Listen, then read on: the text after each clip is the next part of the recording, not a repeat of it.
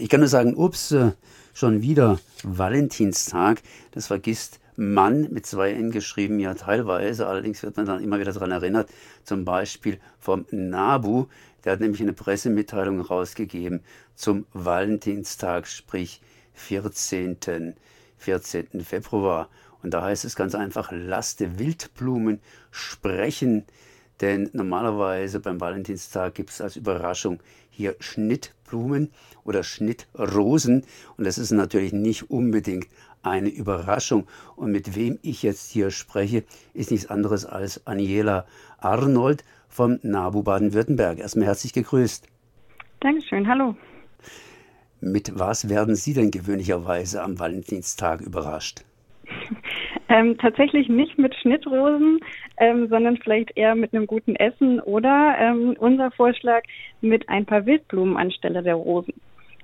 Ja, ja, ich habe mir schon gedacht, ich schaue mich draußen ein bisschen um und was sehe ich da? Naja, irgendwie grün, aber noch nicht unbedingt Blumen.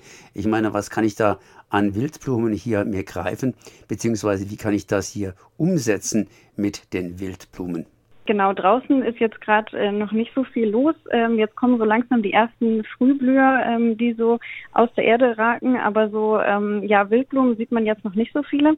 Es ist aber trotzdem jetzt schon möglich, ähm, Saatgut zu verschenken, ähm, dass man dann, sobald es nicht mehr ganz so kalt ist und der Boden frostfrei ist, ähm, eben auf der Erde ausstreuen kann und dann hat man im Sommer dort eine schöne Wildblumenmischung und vielleicht eine schöne Erinnerung an den Valentinstag.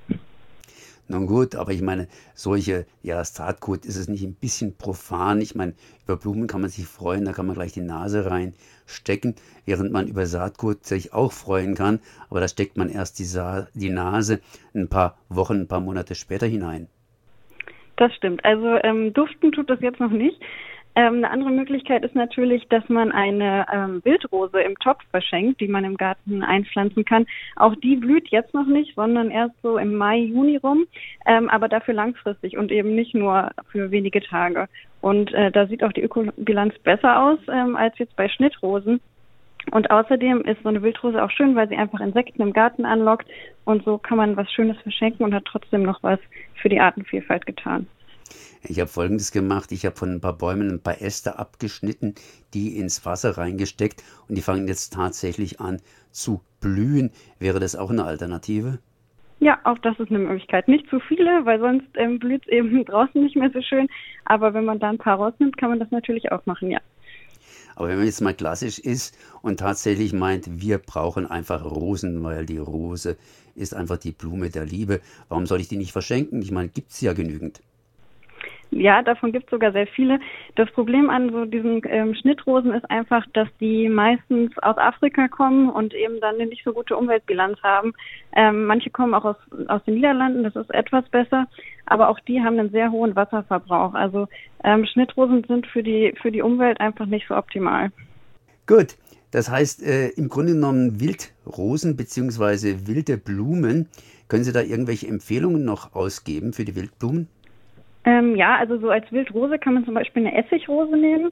Die werden auch nicht so groß ähm, und blühen dann eben so, ja, so ab Juni ungefähr. Ähm, ansonsten Wildblumen, äh, da gibt's natürlich ganz viele Möglichkeiten. Also Glockenblumen ähm, sind toll. Ähm, Natternkopf ist eine Pflanze, die bei Insekten sehr gut ankommt. Ähm, das ist ein richtiger Insektenmagnet, da ähm, fliegt immer alles drumrum und summt und brummt. Ähm, ansonsten auch Kräuter ähm, sind super. Oder Storchschnabel ist eine schöne Pflanze. Genau.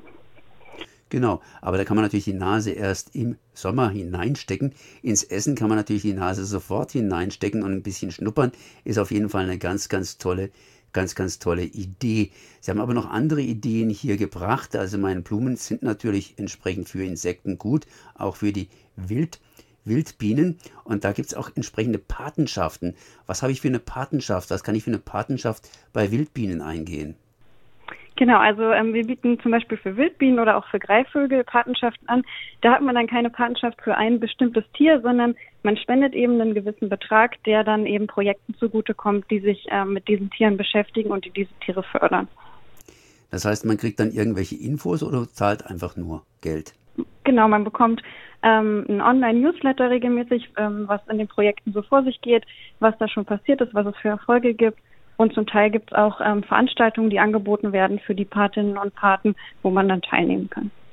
Mit anderen Worten, blühende Landschaften, blühende ja, Tiere oder anders ausgedrückt, gut ernährte Tiere. Und das ist natürlich was Tolles. Genau. Dann danke ich mal Frau Aniela Arnold für diese Informationen. Aniela Arnold von NABU Baden-Württemberg. Dankeschön.